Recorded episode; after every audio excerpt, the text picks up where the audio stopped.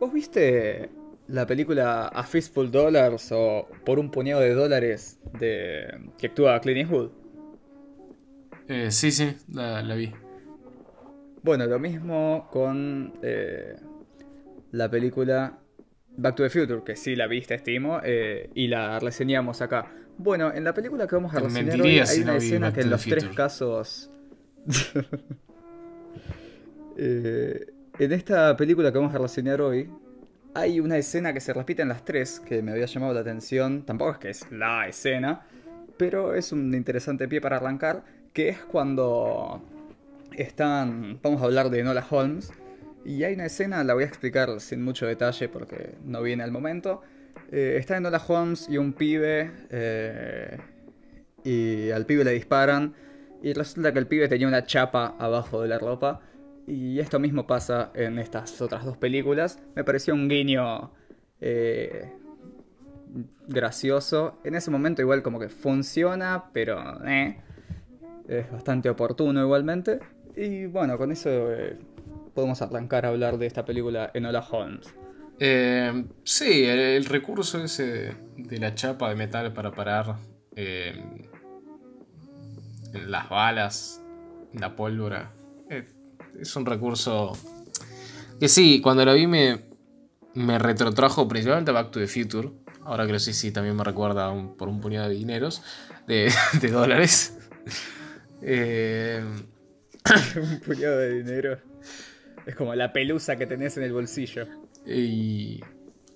Pero sí, dale, empecemos a hablar de Enola Holmes película de este año 2020. Este De paso pasamos el chivo, vayan a ver nuestra reseña de Back to the Future. Y si les interesa que hagamos una reseña de por un puñado de dineros, eh, también podemos hacerla. Eh, pero bueno, Enola Holmes es una película del año 2020, este amado año que tan bien nos está haciendo a todos. Y es dirigida por... ¿A dónde estaba? Eh, Harry Bradbeer. Ese mismo. Ahí está. Me metí en la lista de actores y me salí. Harry Bradbeer. Bueno.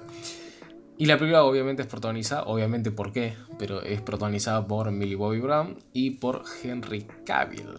Eh, Superman le dicen. Eh, Lo vi bastante bien a Henry Cavill, ¿eh? La verdad que sí. No, no fue tampoco hoy el papel de Henry Cavill, pero fue bastante bien manejado. Sí, yo creo que a mucha gente se le quedó la cabeza, es una pausa, ¿no? Pero a mucha gente se le quedó la cabeza con las primeras interpretaciones que tuvo él con Superman y también con la, última interpretación que tuvo con Justice League de Josh Whedon, donde, bueno, tenía el bigote y eso le arruinaba mucho la gestualidad. Eh, pero, por ejemplo, ¿qué es yo? Misión Imposible 6, creo que era la 6 o la 7, no sé, la última que sacaron donde está él eh, lo hace bastante bien. Y esta la verdad que también, o sea, es un actor excelente, pero creo que sirve para este tipo de películas de sobra. Sería interesante verlo en papeles que lo requieran eh, una mayor expresividad o que puedan explotar de mejor manera sus dotes actorales. Capaz así puede lucirse un poco más, pero en este caso creo que lo hizo bastante bien.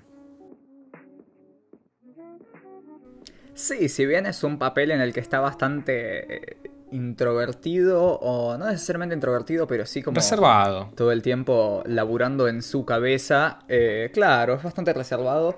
Entonces como que no le lleva a ser eh, un papel que necesite tanta expresividad como así vimos en, en otros casos con Sherlock, donde es un personaje bastante más excéntrico y extrovertido justamente. Pero yo creo que también puede ser que en este caso, bueno, no vemos a Watson, por ejemplo, y asimismo se menciona que no trabaja con ningún asistente y nada. Así que bien podría ser planteado como un joven Sherlock, eh, alguien que todavía no tiene tan desarrolladas como estas manias, ni estar todo el tiempo pensando en, en algo que resolver o, prestando tanto, tanta atención a los detalles. Sin embargo, es un buen Sherlock qué sé yo. Sí, la verdad que. Funciona en la película. La verdad que funciona bastante bien y es de las cosas que más me gustaron, la verdad. Eh, la realidad es que es distinta a la interpretación que en algún momento le dio Benedict Cumberbatch y Robert Downey Jr. Y, creo que funciona bastante bien. La verdad que me gustó. Eh, Pero bueno, para los que no sepan, Enola Holmes es un personaje inspirado en los libros, no los libros originales de Sherlock Holmes, sino... De Nancy Springer. Em, pero Enola Holmes no es un personaje original de Arthur Conan Doyle, eh, sino de que, bueno, fue ideado por Nancy, Nancy Springer en el año 2006 y, bueno, se hizo una serie de libros a base de este personaje. Y, bueno, recién este año se le dio eh, el, el, lugar para que, bueno, se estrene su película en la plataforma de Netflix. Y a mí me llamaba un poco el, Sí, que cabe aclarar, hubo un par de problemas de autoría, eh, creo que hubo una demanda que se le hizo de parte de las personas que hoy representan el trabajo de Arthur Conan Doyle a Netflix por, por estar trabajando con algunas historias que todavía no eran parte del dominio público y qué sé yo, y, y problemas de guita y esas cosas. No sé si todavía está abierta la demanda o se resolvió, pero también es un dato. Eh, que igualmente no creo que haya secuelas, no lo veo para nada necesario, pero tampoco pinta tener la posibilidad de. Si bien queda algo ahí en la relación de Nola con, con el otro muchacho, el, Lord, tampoco creo que la vayan a hacer. Eh, no, para mí todo lo contrario, para mí van a hacer una saga de películas. No hay una saga de ocho películas, pero de tres, sí. Eh, Primero por dos cosas. Igual ya vamos a cómo finaliza, ¿no? Pero. Por los el primero por cómo finaliza. Yo creo que puede dar lugar a más eh, cosas. Después especificaremos el por qué. Y. Pero para mí la principal razón es por los actores que eligieron. Mary Bobby Brown, Henry Cavill. Eh, eh, eh, en el Bonham eh, creo que funcionan eh, Elena Bonham Carter. Creo que son actores que bueno tienen su, su reconocimiento o, o que pueden atraer público, digamos. Principalmente Millie Bobby Brown. al menos para el público en el cual está orientado, ¿no? Y creo que puede, bueno, creo que puede hacer que esta película se convierta en una saga cinematográfica. Nuevamente, no creo que 10 películas, no creo 8 películas, ni 5. Creo que 3, como mucho.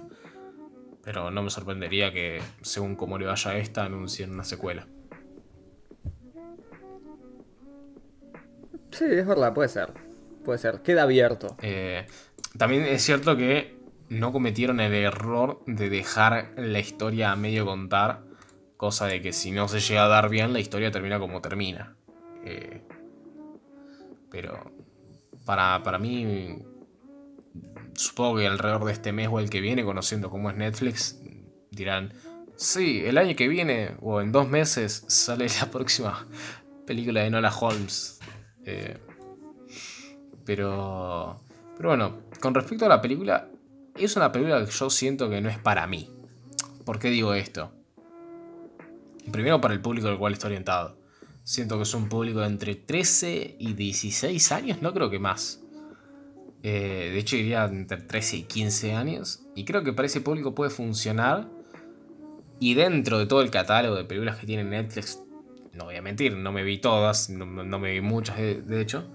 Pero el catálogo de películas que tiene Netflix para esos públicos, creo que es la que más zafa. O sea, me parece una película densa por la duración que tiene yo lo hubiera hecho de hora y media, hora 40. Lo hubiera hecho un poco más rápida. Y sí, me parece boluda. Tiene chistes son bastante boludos, personajes que es como que, ah, no me los banco. Pero es que no está hecha para mí. Es como que, y sí, boludo, no es para vos. Y sí, a ver, yo creo que, bueno, desde un comienzo igual eh, se plantea con aires eh, de películas para, para el rango que vos habías mencionado.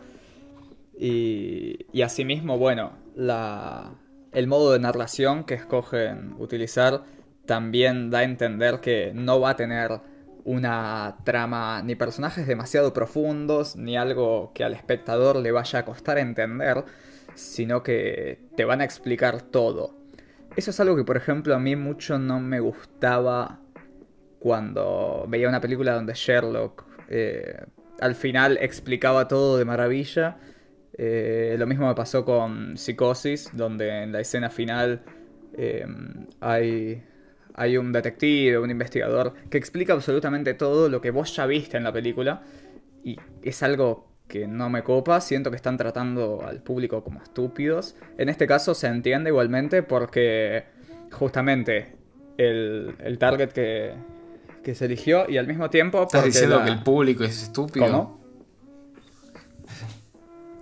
¿Estás diciendo que el público que se eligió es estúpido? No, no, pero creo que, que funciona para, para el tipo de gente que, que escogieron, qué sé yo. En psicosis, creo que sí, uno se siente como medio, me estás tratando de tarado, pero en esta es como que es justificable y asimismo se entiende también que, que se haga así porque la protagonista está bastante sola, ni hablar del nombre. Eh, eh, en Hola Alone lo explican en la película. Pero es un personaje que está todo el tiempo sola. eh, entonces, como que busca esa expresividad para, para darse a entender. Y al mismo tiempo, esto sirve para darle un poco más de, de profundidad a la historia de ella y poder contarte cosas sin que sea una película que arranca desde el primer día de vida de ella. Sin embargo, no me termina de convencer igual del Ujú. todo, pero lo mismo, no es para mí eh, y no... Sé que no está destinada a mí, entonces comprendo que la hayan elegido de este modo, pero al mismo tiempo hay momentos que son muy Dora la exploradora. Sí. Eh, creo que el, o sea, el personaje de Millie Bobby Brown, Laura Holmes, tiene, eh, desde un inicio rompe la cuarta pared y lo hace constantemente, o sea, lo hace mucho. De hecho es interesante porque hay ciertas escenas donde ella rompe la cuarta pared, pero hay otros personajes que la pueden escuchar de fondo y como que la miran raro. Ese, eso me pareció copado. Pero el hecho de que rompa la cuarta pared y hable mucho con el público pega mucho con la característica esta de que el personaje es, eh, es muy solitaria. Entonces, aun cuando está con alguien, yo lo interpreto más como que más que como rompe la cuarta pared, que lo hace, en su cabeza funcionaría más como un hecho de hablar sola. Sí, estimo que sí. De... O sea, creo que funciona muy bien por ese lado del hecho que, bueno, además sirve que cuando hay un montón de escenas donde ella no, no está con nadie, el que se ponga a hablar con el que rompa la cuarta pared y hable con el público, bueno, hace que la escena se haga un poco más llevadera, teniendo en cuenta de que es un público capaz, si tienes una escena de 5 minutos donde nadie habla, capaz le puede aburrir, y es entendible. Eh, por otro lado, sí acompaña un poco lo que decís vos, esto de que a veces se siente como que estás viendo un capítulo de Dora, Dora la Exploradora, hay un momento donde ella como dice, tenemos que pensar algo. ¿Tienen Y alguna idea? A, a cámara y dice, ¿y a ustedes se les ocurrió algo? Y es como que, sí, estoy en un capítulo de Dora Bueno. la Exploradora. Y ese tipo de recursos a mí no me gustó tanto, o ese uso Pero una cosa es cuando habla a cámara y es como que, bueno, un pensamiento. Y otra cosa es cuando tiene gestos. Por ejemplo, cuando la están ahogando, vos ves la cámara bajo el agua, eh, enfocando la cara de ella. Y, y como que ella se hace la muerta. Ya tienen el spoiler. Siempre hablamos con spoilers. Ya lo saben. Eh, y mira la cámara y como que sonríe Nunca vamos- y se levanta y bueno, y vence al, al malvado. Pero como que esa expresión quedó, quedó muy regalada. Es gracioso igual, pero no... No. Eh, la interpretación que les da Millie Bobby Brown es bastante carismática. O sea, creo que. Tengo que aclarar una cosa. La primera hora de la película para mí fue un bodrio. Me aburría. Tenía algunos momentos donde se salvaba, pero me era aburrida. Los últimos 50 minutos me entretuvieron. Era como que, bueno, dale, mientras como puedo ver esto. Y se me hicieron un poco más rápidos. Más. Como que. No sé. La primera media hora era como que. Recién pasaron 10 minutos. Y, y con los últimos, los últimos 50 minutos no me pasó eso. Por eso digo que capaz hubiera sido mejor el primer acto eh, contarlo de una manera más rápida. Eh, a su vez creo que el cierre de la película también tiene esto de que vuelve a ser un toque lento, pero no es aburrido. Pero la interpretación que le da Millie Bobby Brown es bastante carismática. Entonces, está bueno, pero sí es cierto que, por ejemplo, cuando mira a cámara y sonríe eh, o hace ciertos gestos, queda raro. Nuevamente, si yo tengo que elegir de las tres maneras en las que se usa el romper la cuarta pared, me quedo con que simplemente vaya hablando con el público, pero medio como para hacer preguntas retóricas o para explicar lo que está haciendo. Ojo, igual de la mano con lo que... Creo que para el público y para y el tipo de película funciona bien eso, pero las otras dos cosas quedan raras. No quedan mal necesariamente, pero quedan raras. Igual afirmando lo que vos decís, claro que no hay ningún problema con la actuación de Millie Bobby Brown, al contrario, creo que, lo hace bastante bien y asimismo En, cuanto a estos gestos y la expresividad se maneja bastante bien. El tema es eh, que nos estamos refiriendo a el manejo del dinamismo que se eligió dar para la narración de la película, pero ella se maneja bárbaro. Eh, creo que sí. eso no, no tiene ninguna duda. No, no, de hecho, o sea, a mí me gustaría ver al personaje en un papel que pudiera eh, explorar otra faceta de ella en la actuación, alejada de lo que ya viene haciendo con Netflix, y creo que con alguna otra productora, pero básicamente todo lo que hace lo hace con Netflix. Pero, o sea, en sí todas las actuaciones están bastante bien para lo que es el guion. O sea, para lo guion están bárbaros. Creo que el único como que yo digo, eh, no me gustaba tanto como actuaba era el personaje de, del marqués. Sí. Teusburski. No sé cómo se pronuncia. El tema es que, bueno, acá aparece en Google como esposa. No sé si es un nombre artístico o lo que sea. Eh, o... No sé. Pero me refiero al personaje del marqués. Eh, el pibito, decís. Eh, pero, o sea, es Louis Patrick, Patrick, una cosa así. Sí, le dicen Lord también. Ese. Está bien. También. Em, pero. Pero, o sea, creo que en sí todos los. todos los actores y actrices funcionan bastante bien para lo que es el guion. Así que por ese lado está bárbaro. Y creo que Brown lo hace bastante, bastante bien. Sí me pasó una cosa que es ajeno a la película, pero a la vez está totalmente relacionado, que es Netflix se encargó de poner estatuas de Nola Holmes junto a las estatuas de Henry, de Henry Cavill, de, Sherlock Holmes. estatuas de Henry Cavill. Y le pusieron un eh, graffiti que decía... de Sherlock Holmes, sí. Eh, False God. eh... Eh, falso Sherlock. Eh, pero junto a las estatuas de Sherlock Holmes pusieron estatuas de, de Nola Holmes. Y no es que tenga un problema.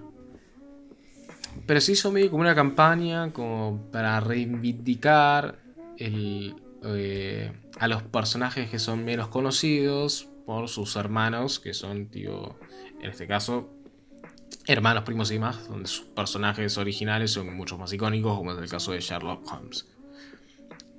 Y qué sé yo, o sea, no digo que esté mal, pero si me decís que el, el personaje de Nola Holmes fue originado desde un inicio y tiene, y, tiene toda la trayectoria que tiene el personaje de Sherlock Holmes, que tiene más de 200 años. 100 años tiene el personaje. Mmm si te digo te miento. Dame tres segundos que lo chequeo, pero no.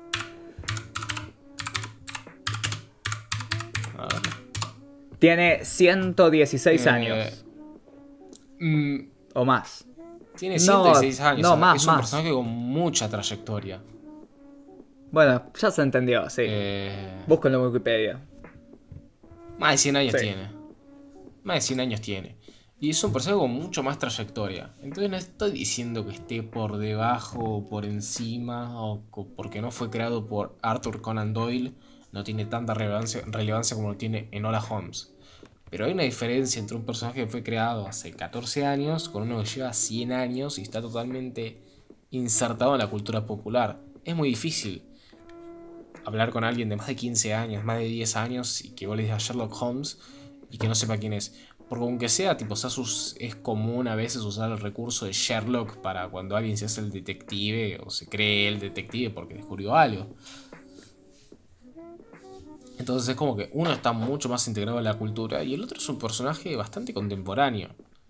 Entonces no sé si era como que se está haciendo justicia al poner una estatua de Nora Holmes al lado de las de Sherlock. Creo que como campaña publicitaria funciona bastante bien y es bastante interesante. O sí, por ese lado, qué sé yo, está bien, pero por el otro, qué sé yo. Sí, tal cual, a ver. Eh, como campaña está bueno la idea y funcionar funciona. Se ven reflejados eh, los números de Netflix. Creo que hoy estuvo como, por lo menos acá en Argentina, como la tercera más vista. Y hoy, el día que grabamos. Pero después, a ver, la idea de reivindicar a, estos personajes eh, femeninos, más secundarios, creo que no está mal, pero volvemos a esto. Enola Holmes tiene 14 años, el personaje. Em, y el de Sherlock Holmes tiene más de 100. Entonces, como que no hay competencia. Punto. No. No va por ahí. Porque si fuesen personajes que surgieron en el mismo momento y a uno se le dio más espacio en la cultura popular por tal o cual razón, te lo entiendo, porque estás reviviendo algo que ya existió y que la gente no le dio bola. Pero hoy particularmente con este personaje no es así, porque simplemente no tiene... Eh, no tiene los mismos orígenes. Es algo mucho más actual. Es como que yo hoy saque una película sobre la sobrina del zorro y quiera que sea más importante que el zorro, porque, porque me pintó. Pero, repito. Sí, cuando es un personaje totalmente nuevo y que no tiene la trayectoria de... Claro. Entonces, no, no estaría siendo muy coherente esa idea. Pero sí, como, como idea publicitaria, funcionar funciona. Pero sí me parecía bastante interesante esto de. en realidad a vos te parecía bastante interesante traer este tema y a mí me pareció interesante tratarlo una vez que me lo planteaste. Que era esta cosa de utilizar a personajes eh, que suelen ser hermanos, primos, tíos, sobrinos, lo que sea, de personajes icónicos para contar unas historias secundarias de eso, donde por lo general se aprovecha donde el personaje icónico suele ser un hombre y se agarra a su hermana, a su primo o lo que sea, a su hermana, a su primo o lo que sea, em, como para darle su alternativa femenina. Y, y creo que es interesante el tratar ese tema. Eh, porque no sé qué tanto vale la pena. Sí, a ver, si seguimos utilizando el, el, caso, por ejemplo, de Nola Holmes, estamos hablando de un personaje nuevo, no algo que salió en el mismo momento que el original, y al mismo tiempo, si, si bien se basa en el libro original, Em, bien se podría haber presentado como una buena historia con el apellido, qué sé yo, Enola Hopkins, y, y funciona bárbaro. Obviamente está la gracia de que a Sherlock uno lo conoce, entonces no hace falta explicar demasiado sobre el personaje como te lo presentan. Pero aún así es una película que podría funcionar casi que a la perfección si fuese de otra familia. Entonces como que se nota bastante que en realidad te estás enganchando de un personaje de antaño únicamente porque sabes que vas a tener un público asegurado. Y eso es algo que me molesta bastante. Sí, porque vos tenés el agregado que cuando estás viendo las películas, más que en el principio, estás buscando mucho encontrarte con el personaje de Sherlock. Es como que... Medio que vas a ver la película capaz por Sherlock tipo ignorando capaz a los actores o actrices decís, uh, quiero ver la película por Millie Bobby Brown, o uh, quiero ir a ver la película porque está Henry Cavill. Si ya por los personajes, si vas a ver por Sherlock, seamos sinceros. Me parece que hubiera, tipo, no es que hubiera funcionado mejor o peor, pero si yo tengo que elegir, siempre prefiero de que en este tipo de cosas se creen personajes totalmente originales y que existen en un universo totalmente original, ajeno al de personajes eh, ya creados, como es este caso de Sherlock Holmes. Ya pasa con otros personajes, como puede ser por ejemplo, el personaje de Supergirl. A mí Supergirl no es un personaje que me guste. Eh, me parece que arruina, de, hecho, un poco el concepto de Superman como último kryptoniano. Y es un personaje que se lo...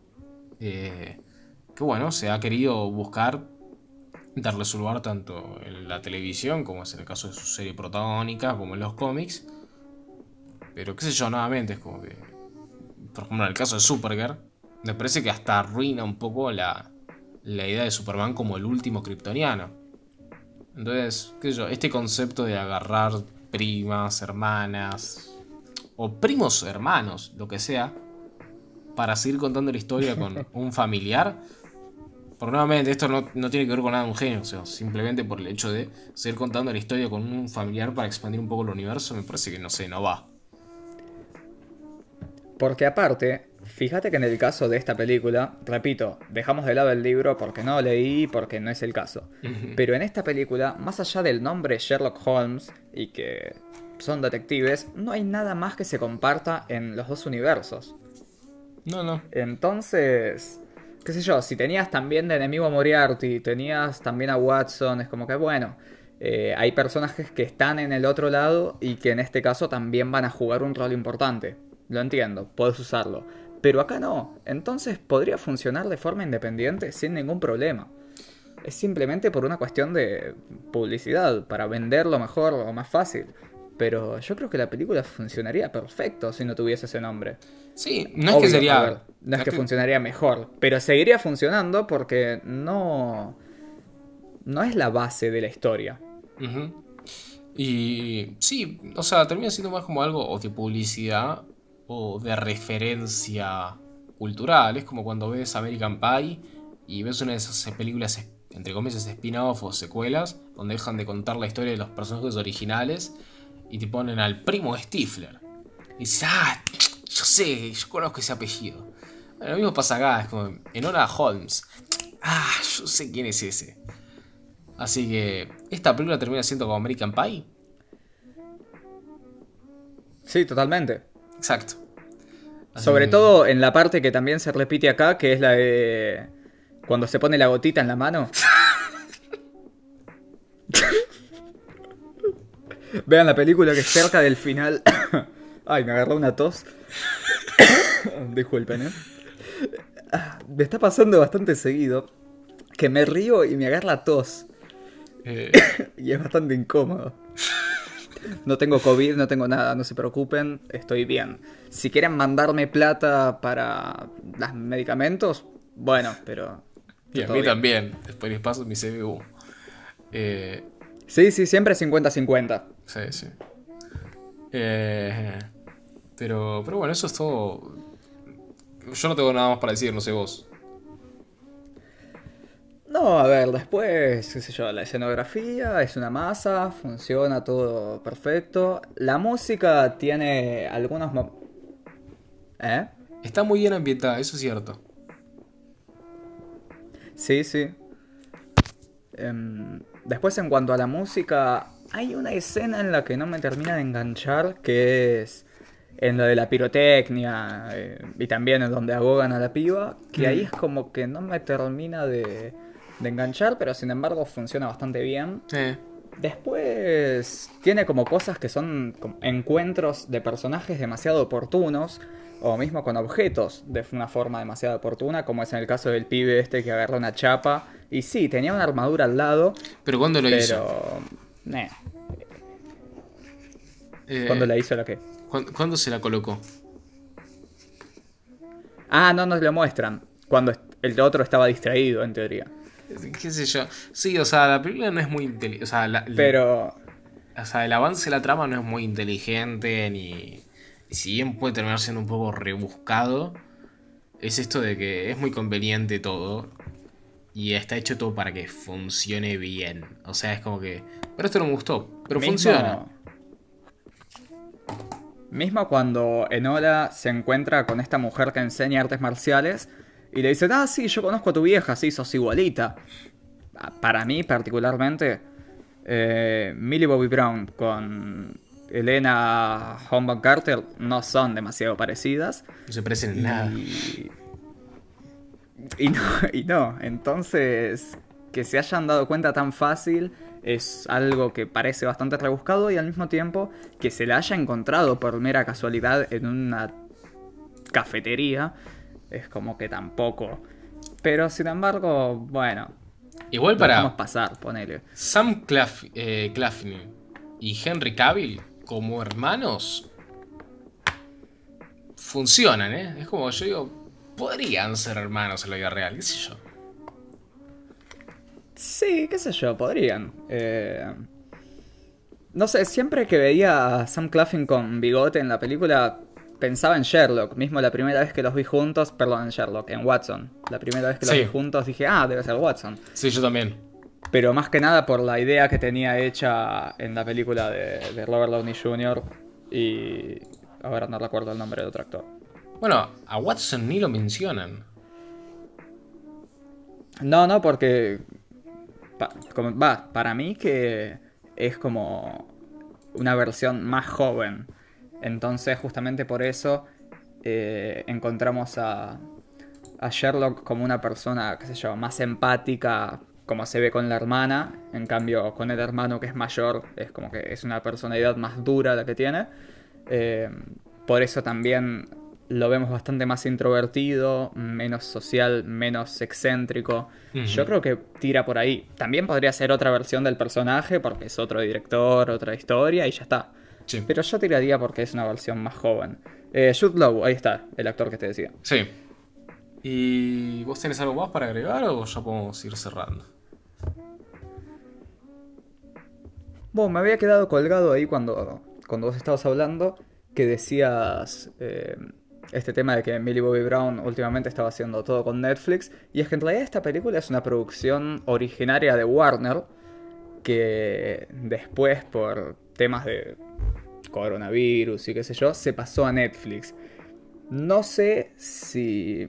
Estimo que sí, porque en realidad fue una cuestión de lanzamiento y de estreno. Pero estimo que Millie Bobby Brown tal vez ya estaba con, con Warner. Tal vez habría sido interesante ver si tomaba una dirección distinta. Yo estimo que igual se hubiese mantenido bastante similar, pero no sé, hubiese sido interesante verla en cines eh... ¿Sabes que No sé si ya tenemos. Tipo, creo que hasta ahora nunca la vimos en cine. Ah, sí, sí la vimos en cine. La vimos en Godzilla 2. La vimos. La gente que la fue a ver la vio. Ah, es verdad. Sí, no, yo, no la vi. Em, y no vamos a hacer un análisis de Godzilla. Bueno, podría haber estado. No, ¿no? Yo no quiero, no sé vos. no, la verdad que tampoco me llama mucho la atención. Pero. Sí, no sé, capaz que en algún momento eh, la vea. No creo, pero la vería para ver qué onda con ella. Si vi esta, Sí, por eso. ya vimos esta que. Em, eh, creo que sería. sí, ¿por qué no? Sí, sí, por eso. Creo que, que podría ser interesante. Em, eh, Stranger Things ya la dejé de ver. Ya, que va, ya se estrena la cuarta, ¿no? La cuarta temporada. Se estrena la cuarta, pero no sé cuándo. ¿Vos viste la tercera? Ah, Ah, ahí está. No, pensé que la cuarta era la que ya se había estrenado. No, la tercera no la vi, no la voy a ver nunca. Ya la segunda me decepcionó. Em, te había contado que creo que son 10 capítulos por temporada, ¿no? No, 8 algo sí, sí, 10. No, sé, la verdad. Bueno, está así por ahí. Ponele que son 8. Sí. En la segunda temporada, el. Antes sabía eh, el número de capítulos, pero creo que ponerle el 6 no me lo vi. El séptimo. Porque no sé qué pasó, se me salteó en Netflix y entendí todo a la perfección. Y cuando hablé con alguien sobre la serie, me di cuenta de que me estaba faltando ese episodio, lo vi y es completamente innecesario. Y ahí terminé de cerrar em, el círculo que me hacía dar cuenta de que está pésima. Porque tiene un montón de relleno, porque ya el concepto se perdió. Para mí que la primera temporada se tendría que haber ido con la gloria y chao. Eh, sí, el capítulo que vos te referís es el séptimo de la segunda temporada, que es cuando el personaje Millie Bobby Brown se escapa y conoce a otros humanos alterados. Eh, Exactamente. Eh, y sí, es total. O sea, queda totalmente desconectado de toda la trama. Yo en un momento cuando lo vi dije, bueno, capaz en la tercera temporada le dan más bola como diciendo, che, mirá. Y no aparecen. Hay otros bichos. Y no aparece nada en la tercera temporada. Yo la tercera temporada la vi. Sí. La cuarta no sé si la voy a ver, capaz sí, capaz no. Ya lo veremos. Ya la veré en realidad. Eh, este, porque sí, a ver, sí después terminé entendiendo al verlo por separado que hay como una enseñanza que le terminan dejando al personaje de Eleven, pero... Pero no hacía falta hacer un episodio pero tampoco para ella. Es completamente prescindible. Eh... Y aparte que no es una serie de larga, porque si vos me decís es una serie de 22 capítulos por temporada, necesitan relleno, bueno, te lo entiendo, pero una serie de 8 capítulos por temporada es completamente injustificable. La verdad que sí, no. Me parece como totalmente innecesario porque es como que nuevamente eso lo podés meter dentro de otro episodio. Tipo, no hacer toda esa trama, sino que bueno, qué sé yo. El pequeño detalle que tiene ese capítulo lo puedes meter dentro de otro. Em, sin embargo, creo yo que si quieren ver Stranger Things, vean la primera temporada. La primera temporada tiene buenas referencias a películas de, ciencia ficción y de terror, principalmente de los 80. Tiene una trama que es interesante es la película que más mantiene esa esencia de película. Eh, eh, es, la, es, la, temporada que más mantiene esa esencia de serie de terror. La verdad que está copada, qué sé yo. La segunda temporada me parece innecesaria y la tercera aún más. Y la cuarta, teniendo en cuenta cómo termina la tercera y teniendo en cuenta cómo va a empezar la cuarta o qué va a tratar la cuarta, la verdad que por mí no, deja, ya está. O sea, claramente quieren seguir ganando plata con el tema. Pero si quieren ver la primera, está recomendadísima. La primera sí, la primera a mí me gustó. Em, después sacaron un libro expandiendo el universo. No lo leí, pero me había llamado la atención en su momento por lo que fui viendo que decía otra gente. Eh, ahora no recuerdo el nombre. Pero sí, a ver, el planteamiento no es malo. El tema es que el desarrollo que, que eligieron continuar no, no está bueno. Em, creo que es una buena idea, pero que la estiraron nada más no poder y eso ya le quita el interés para mí. De hecho, discúlpame, pero vamos a hacer acá eh, la sección de rant a Netflix. Yo creo que 2016, que fue el año en que empezó Stranger Things, fue el último año de serie o casi todas las series que sacaban Netflix eran series que estaban buenas. Yo me acuerdo que allá por el 2014, 2013, sacaron una película y era como que pagá Netflix por Orange is the New Black. Pagá Netflix por Better Call Saul. Eh, pagá Netflix por la primera temporada de Stranger Things. Yo creo que ese fue el último año. Después empezaron con toda esa cosa de. ¿Y qué vende? ¿Qué vende? ¿Qué vende? Transexuales de 13 años mostrando el orto, moviéndolos para explotar la sexualidad de niñas negras en Medio Oriente dale, saquemos tres películas de eso. Cada vez se nota más como un odio a Netflix que tenemos, pero la verdad es que no están tomando buenas decisiones para nuestro, para nuestro gusto. Ya nos estamos súper yendo de Nola Holmes, pero es así. Ah, este programa era de Nola Holmes. bueno, ya que estamos con Stranger Things, les recuerdo y les paso el chivo que el actor que personifica a Hopper, eh, David, David Harbour, tiene participación en un cortometraje que reseñé hace un tiempo, no sé cuánto en relación a que se subió esto, pero lo pueden ver también en el canal. Eh, y ese sí es un cortometraje bastante bueno de Netflix. Pa, es medio metraje porque creo que dura como 33 minutos. Pero ese es un buen contenido. Ese está eh, bueno y no lo digo porque lo haya reseñado, sino porque justamente está. Pero. Eh, bueno, ya que estamos acá haciendo el chivo, ya tienen disponibles tres episodios de la serie de videos de análisis. Análisis que son individuales y tienen un formato mucho más corto que el que están viendo, por ejemplo, el que están escuchando ahora mismo. eh, donde cada uno, una eh, semana de por medio, cada uno eh, analiza una película, un cortometraje o por una serie más adelante. creo que cuando se estrene este ya va a estar el cuarto, creo. No, el cuarto va a faltar, creo que. Ah, puede ser, no sé. Bueno, hay dos opciones. O el último que está estrenado. Es el de. El tuyo de Frankenstein, que es este. ¿Cómo, cuál es el título? Frankenstein's Monsters, Monsters Frankenstein. Lo tuve que aprender para, para, grabar. Eh, y puede que también esté estrenado ya mi análisis sobre Space Odyssey. Eh, eh, 2001. Eh, Qué pronunciación de mierda que tengo. 2001. Eh, y si no, se estrenará el próximo martes. Así que. están invitadísimos a, escuchar ese. A, ver esa serie de videos. esa serie de videos no está planeada como un formato podcast. O sea, tienen la ayuda visual de fragmentos de lo, de lo que se esté analizando. Y, nada, eso sí que pueden, pueden ir a verla y pispearla. Eh, pero bueno, en resumen, si quieren... Es gracioso que todos estos anuncios los terminamos haciendo casi al final del programa, pero esos son videos que están bastante buenos porque son más cortos si no se quieren bancar todo esto. Eh, así que vayan, vayan y, y disfruten. Sí, sí. Exacto. Pero ahora sí, para despedirnos, bueno, lo que ya dijimos de Enola Holmes. Y por otro lado, si quieren ver Stranger Things, lo único, que les puedo decir es que lo mismo que les digo a la gente cuando les recomiendo Glee. Véanla hasta la primera temporada, en el caso de Glee hasta la tercera. Después no existe más la serie. Esos puntos son el final. Finito.